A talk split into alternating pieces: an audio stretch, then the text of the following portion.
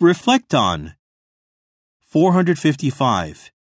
Alex reflected on his past and thought how fulfilled his life is today.